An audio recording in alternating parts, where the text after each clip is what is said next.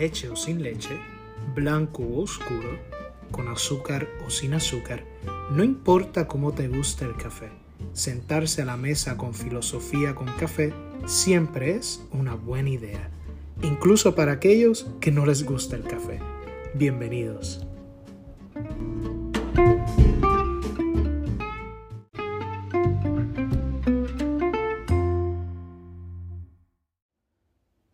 Queridos amigos, bienvenidos a un episodio más de Filosofía con Café. Primero me disculpo de no haber preparado este episodio a tiempo. Estuve enfermo en los pasados días, y, pero ahora me encuentro mucho mejor. Hemos visto en el pasado episodio las ideas más importantes y centrales de Sócrates y ahora nos topamos con el famoso Platón. Nacido en Atenas, en una familia aristocrática, Platón ha ejercido una notable influencia en el pensamiento occidental. De joven, estudia filosofía bajo la guía de Sócrates, pero desilusionado con la ciudad de Atenas por haber condenado a muerte a su maestro, emprende diferentes viajes.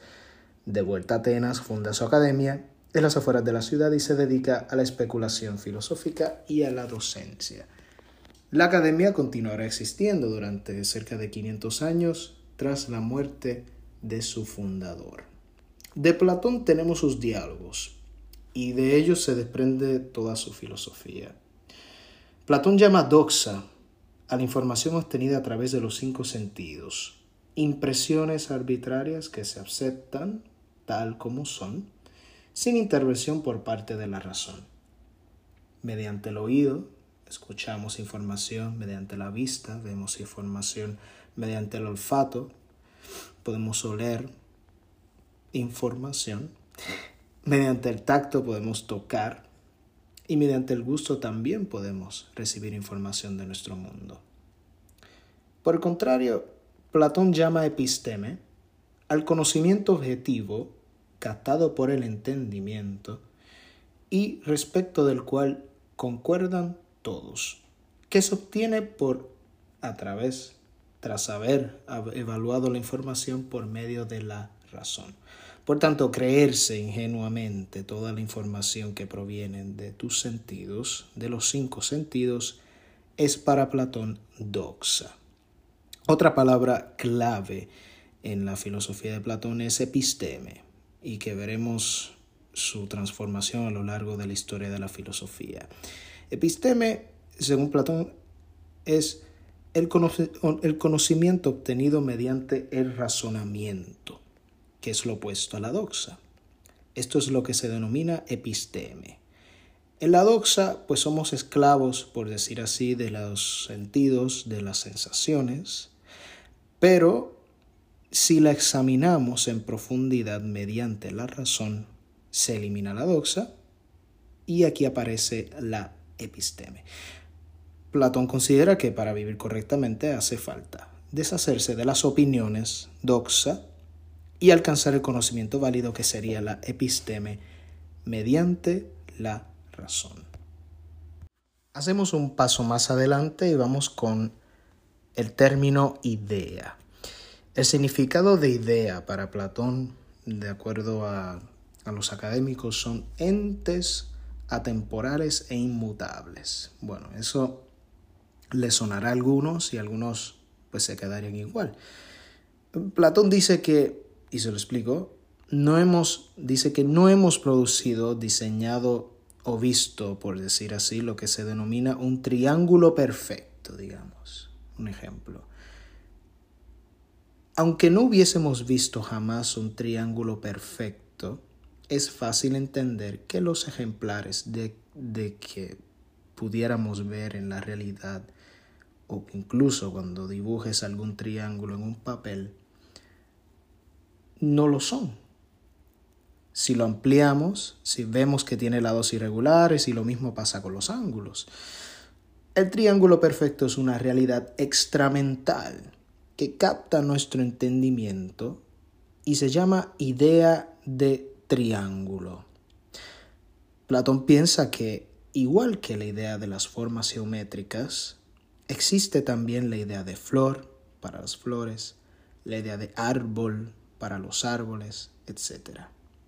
Si tú tomas o si buscas en Google árbol, aparecerán diversas imágenes, diferentes tipos de árboles.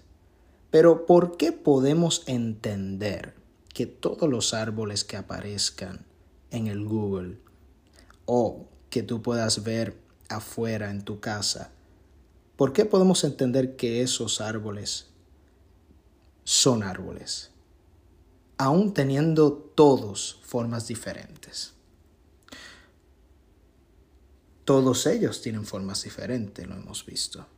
¿Cómo conseguimos identificar a todos esos árboles como árboles? Esto pasa porque, siguiendo el ejemplo de los árboles, todos los árboles tienen en común una forma, que es la idea de árbol, que según Platón no se puede ver con los ojos del cuerpo, sino con los ojos de la razón.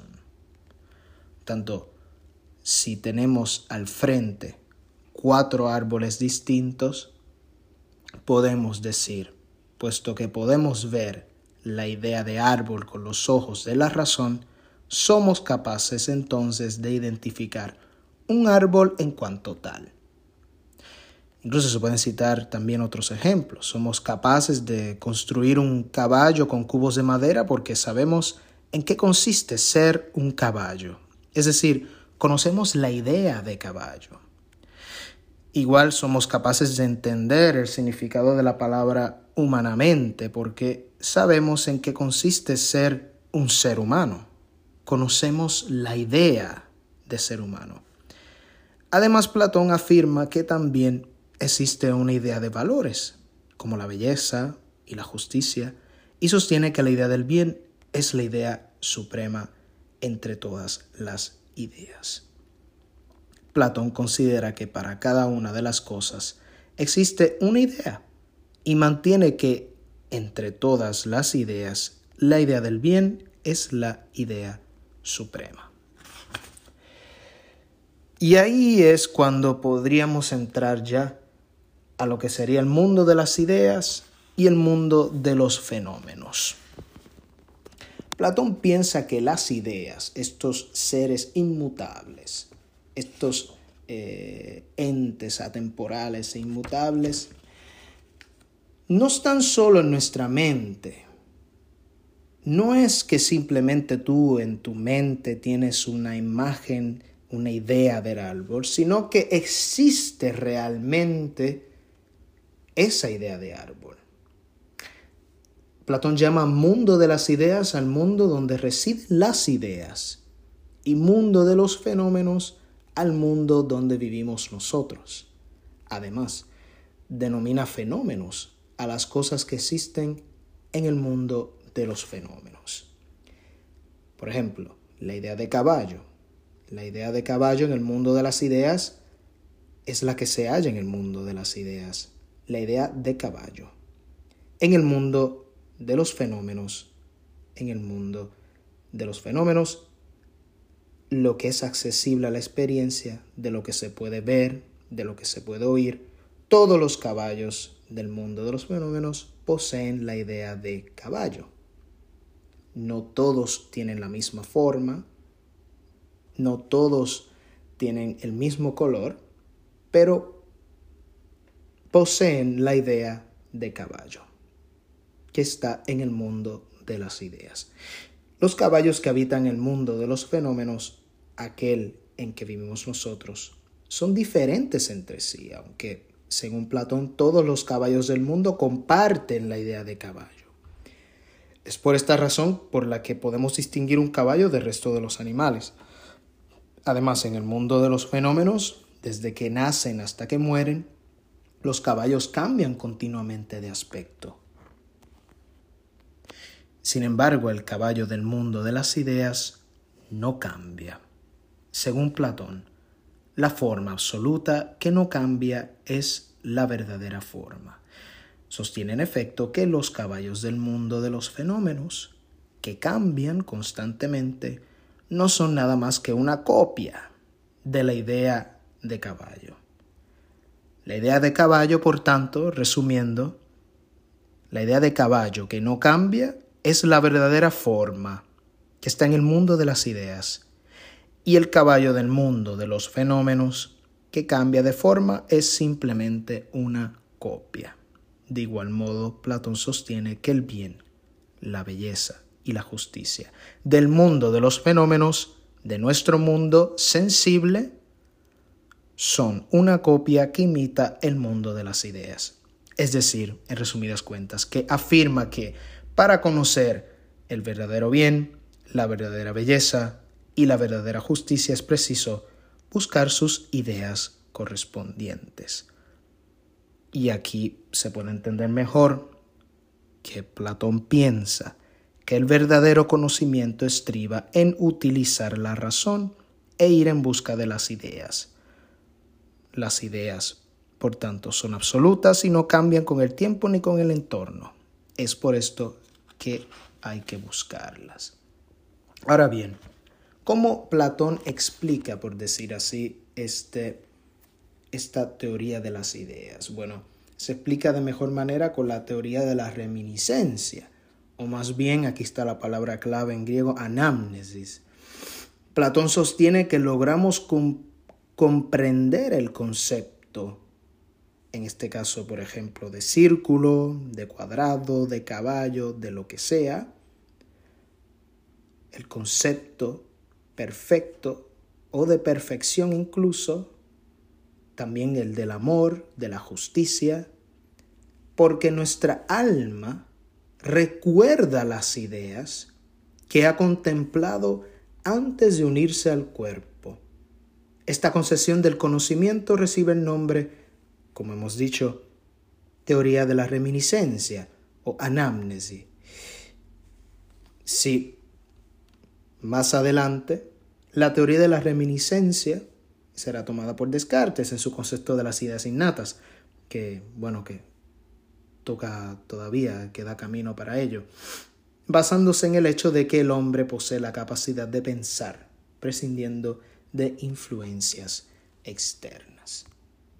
Antes de finalizar, deseo resumir lo que hemos explicado en este episodio.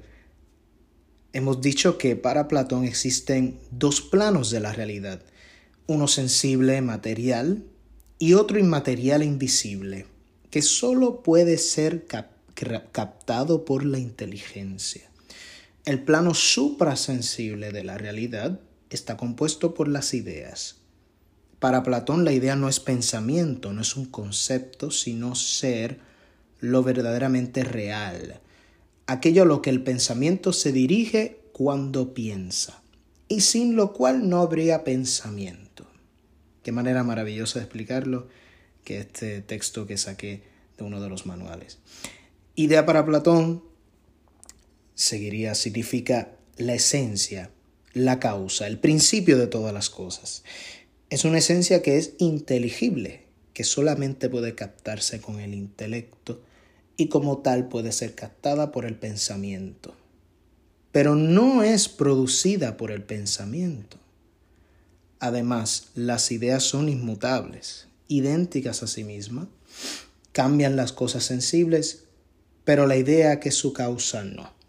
Podemos ver cómo hay diferentes tipos de caballo, cómo hay diferentes tipos de árboles, pero la idea de árbol, la idea de caballo nunca cambia. Para Platón, esta visión dualista de la realidad es la manera en que él explica cómo las ideas son el principio de todas las cosas. Les adelanto que de Platón se puede hablar muchísimas otras cosas, pero no nos ha dado el tiempo, incluso nos hemos pasado de tiempo. Se me ocurre ahora que si algunos de ustedes quisieran tener otra dosis de Platón, además de su metafísica que le hemos explicado, pues pueden eh, fácilmente votar en la encuesta que aparece en este episodio. Muchas gracias por escuchar eh, Filosofía con Café. Les invito a compartir con sus amigos y los espero el próximo martes. Eso espero, sí. El próximo martes con nuestro próximo amigo muerto, que dependerá de ustedes si seguimos con Platón o continuamos con el amigo muerto Aristóteles. Hasta la próxima.